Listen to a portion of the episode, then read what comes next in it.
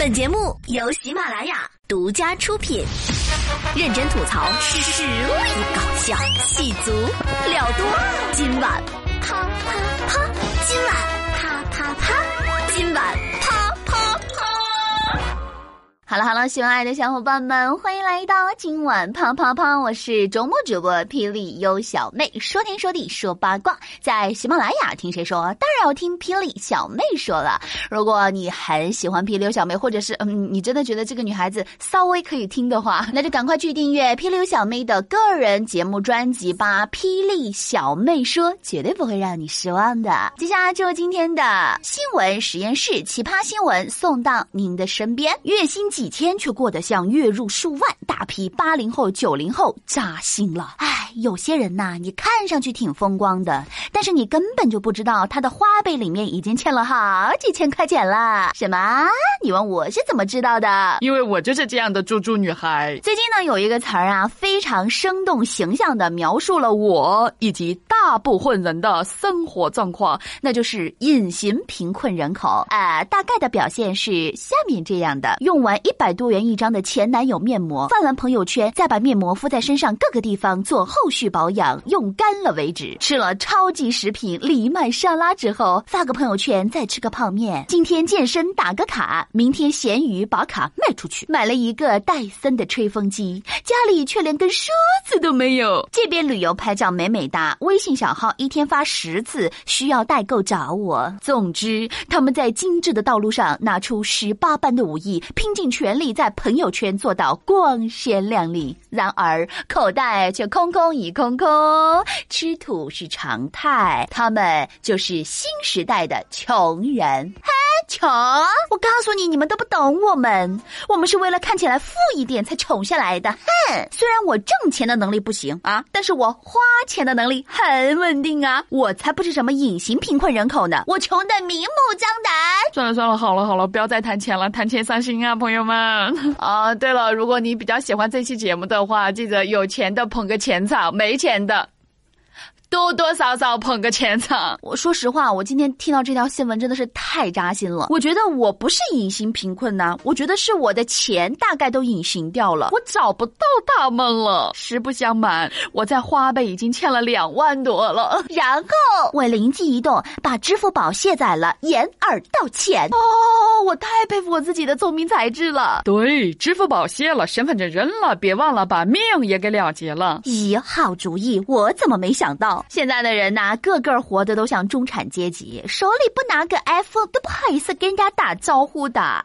正是应了那句话：“知人知面不知心。”现在是知人知面，你不知他欠了多少金。哎呀，在这个地方呢，我就甚是羡慕呀，羡慕那些不用租房、不用交生活费的人呐。漂亮小妹，我就不用付房租呀，我也不用管生活费呀，我没车贷、没房贷，可是我还是没钱呐。最扎心的是，我的钱全花在吃吃喝喝上。了，啥也没留下。哦，不不不不不不不，你留下了肉啊！So，综上所述，如果说都算穷的话，那还是买贵一点的东西吧，至少朋友圈晒图晒着好看一点。而且我觉得呀，这个隐形贫困人口其实是在保护我们呢，因为你想啊，如果你是显性贫困人口，那是不是就更扎心了呢？老铁，什么？你问我有多穷？嗯，这么说吧，如果不是穷，我真不知道大宝那么的好用。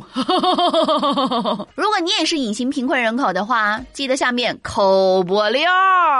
其实别人是这样说的啊，你不理财，财不理你。有些时候啊，还真得要学习怎么理财。最近最牛小股东产生了，问到巴菲特的八岁小女孩，别人出身投资世家，还是苹果公司的小股东。哇塞，别人家的孩子从来没让我失望过哟。五月五号，八十七岁的巴菲特特在股东大会上被八岁的小女孩达芙妮给问倒了。她不仅是伯克希尔和苹果公司的小股东，她还出身投资世家。我跟你讲啊，小姑娘从小不得了呀，五岁就听巴菲特传记滚雪球的她，还颇具商业头脑呢。亲爱的朋友们，请问你八岁的时候都在干什么呀？啊，我我我八我我八岁的时候准备继承皇位呀，怎么啦？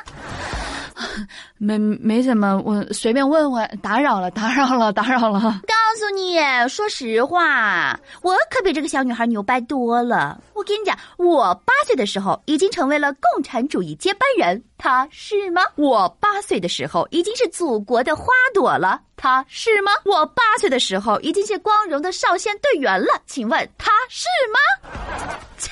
欢迎收听吃不到葡萄说葡萄酸节目，朋友们啊，吃果果呀，吃果果的羡慕嫉妒恨啊！朋友们呐，你正在被同龄人捧，不对，你正在被低龄人所抛弃呀！这个世界真的好不公平啊！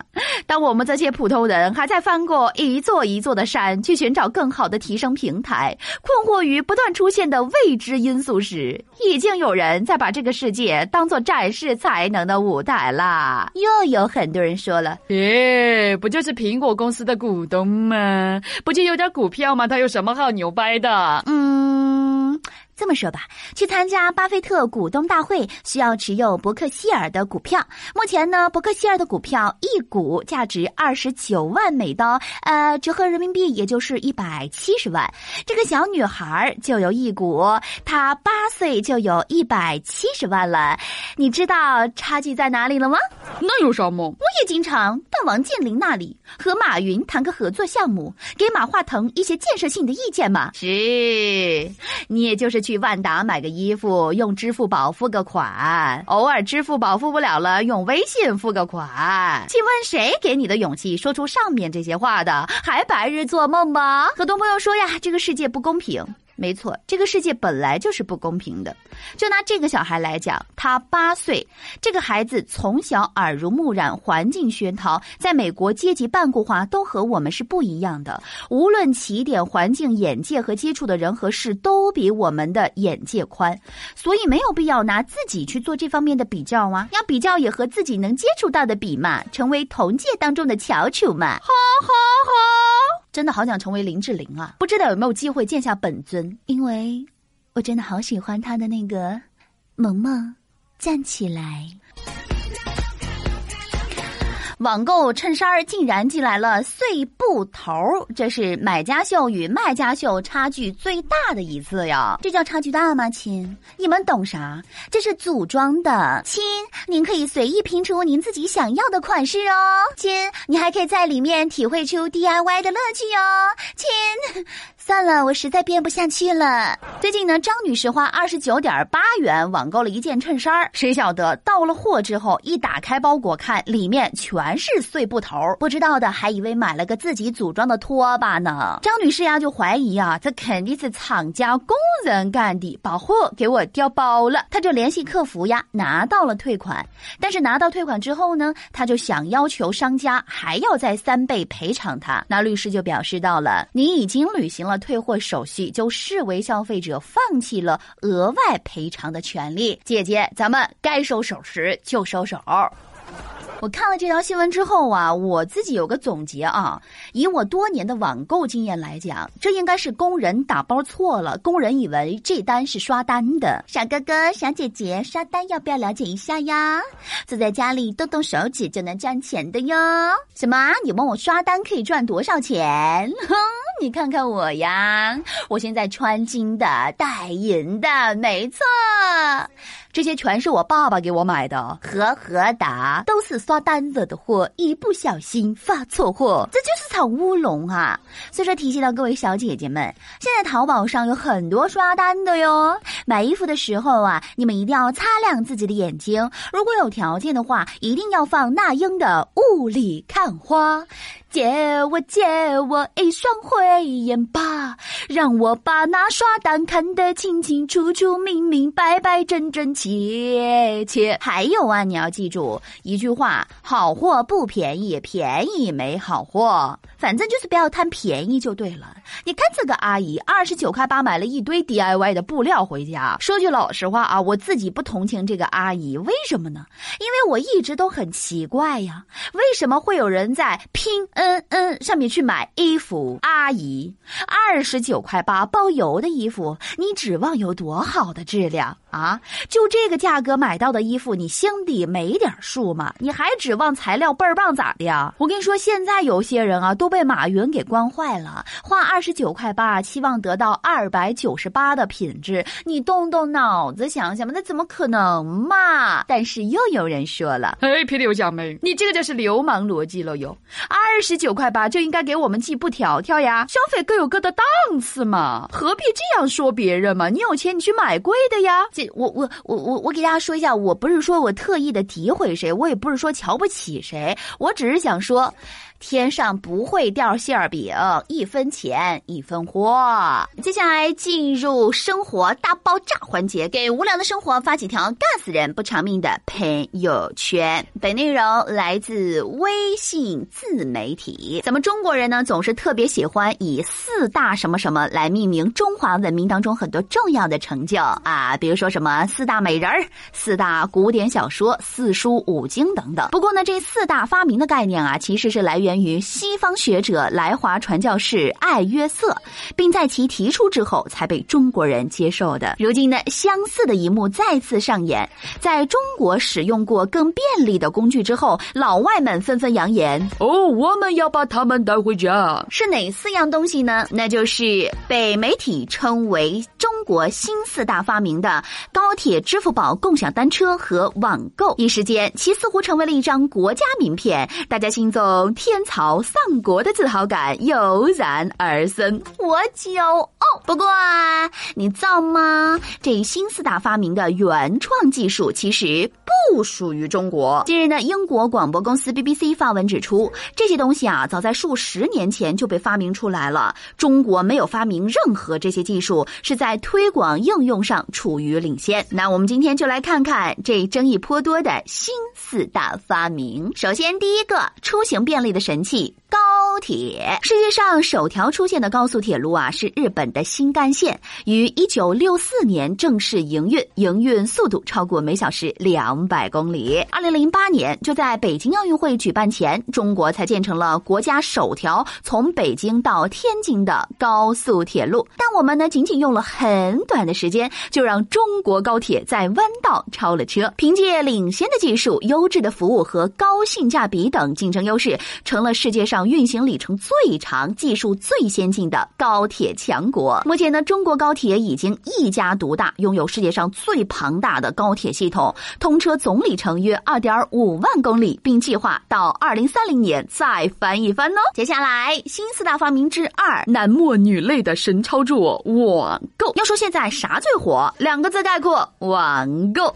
每到双十一，剁手党们都会到各种网购平台疯狂剁。手买不停啊，啊，甭管是吃的、喝的、玩的、用的、穿的，见的人的还是见不得人的。要是每个月都有双十一，他们估计会天天蹦个购物的。事实上呢，这样火爆的网购啊，也不是咱们中国人发明的。在一九九五年，美国人发明了世界上第一个购物网站易拜网，亚马逊等巨头拓展了其业务，网购才开始流行。而中国的淘宝网直到二零零三年五月才创立。可淘宝网一边学习易拜网，一边。更新升级，先是抛弃了易拜邮件式沟通，开发出旺旺即时通信工具，然后呢，创造出了第三方支付工具支付宝。但最主要的是改变了其盈利模式，一言不合就让卖家免费在淘宝开店，只收广告费。没想到效果还意外的不错哟。后来者却居上，成为亚洲最大的购物网站。虽说今天的淘宝网啊，应该叫易拜网一声祖师爷，但其已经。用成绩证明了我们的真正实力。中国新四大发明之三，安了谢谢了安的产品——移动支付。老铁们，你们有多久没见过人民币了呀？讲真的，有了阿里 Pay 和微信支付，我已经有两个月身上的现金不超过十块钱了。就连地下通道的大爷、路边摊的大妈都掌握了人们出门不带现金的特点，贴心的为各位帅哥美女准备了二维码。不得不说呀，现在中国的移动支付已经非常普及了。然而，这阿里 Pay 也是人家外国人发明的。一九九八年，美国第三方支付平台 PayPal 创立，随后呢。Apple Pay 也接踵而至。由于移动支付与储蓄卡挂钩，而老外们都是人手一张信用卡，而储蓄卡的却没有几个，所以呢，移动支付呢一直处于叫好不叫座的状态。但是中国没有如此深厚的信用卡文化呀，支付宝率先在二零一一年七月 cosplay 了隔壁日本的二维码技术，推出了移动扫码支付这种创新性的技术，把移动支付直接玩到了三次元。根据中华人民共和国工业和信息化部，中国二零一七年前十个月的移动支付总量就达到了十二点七万亿美元，排在世界首位。中国新四大发明之四，解决最后一公里共享单车。近两年在中国才崛起的共享单车呀，发展很是火爆。别说最后一公里出行问题了，十几公里也都可以用各种颜色的单车来解决嘛。但中国呢，不是第一个吃螃蟹的国家，自行车大国荷兰。是最早尝试共享自行车的国家之一。一九六五年，阿姆斯特丹的一群年轻人啊，将一些涂成白色、没有上锁的自行车放在公共区域，供人们免费使用，被称作“白色自行车计划”。这次勇敢的尝试，普遍被认为是世界上最早的公共自行车系统。后来呢，又在多国进行了推广。而第一次大规模的共享单车计划始于童话王国丹麦，在一九九五年，丹麦的哥本哈根。推出了改良版的第二代公共自行车系统。为了保证监管，这次呢设置了固定的停车点，而且引入了押金的概念。不过，摩拜和 ofo 等中国共享单车公司虽然只是后起之秀，却秀到成为国外学习的典范。其采用便捷的无桩单车，在单车上安装新型 GPS 系统，可以通过智能手机找到自行车解锁和支付。自行车可以随停随用的功能，完全颠覆了公共自行车的概念啊！在无桩共享单车领域排名第一，可以说是很厉害啦。由此可见呀，所谓新四大发明，并非中国发明，顶多就算个中国特产。特，这也恰恰证明了中国在技术运用上的牛叉。对我们来说，东西用的顺手，生活过得便利，才是最重要的喂。不听不知道，一听吓一跳。我们中国现在真的是越来越强大了。最后一首歌曲《中国话》送给各位，嘴里说的开始都是流行中国话哟哟。我是霹雳小妹，喜欢我就 pick me 吧。霹雳小妹说等着你哟。我们下周再见喽，拜拜。长扁担想，绑在板凳上；扁担宽，板凳长。扁担想，绑在板凳上。热度闹一连，满了天气胖松妈妈。无时刻的我自己爱上不老脸疙瘩，各种颜色的皮肤，各种颜色的头发，嘴里念的说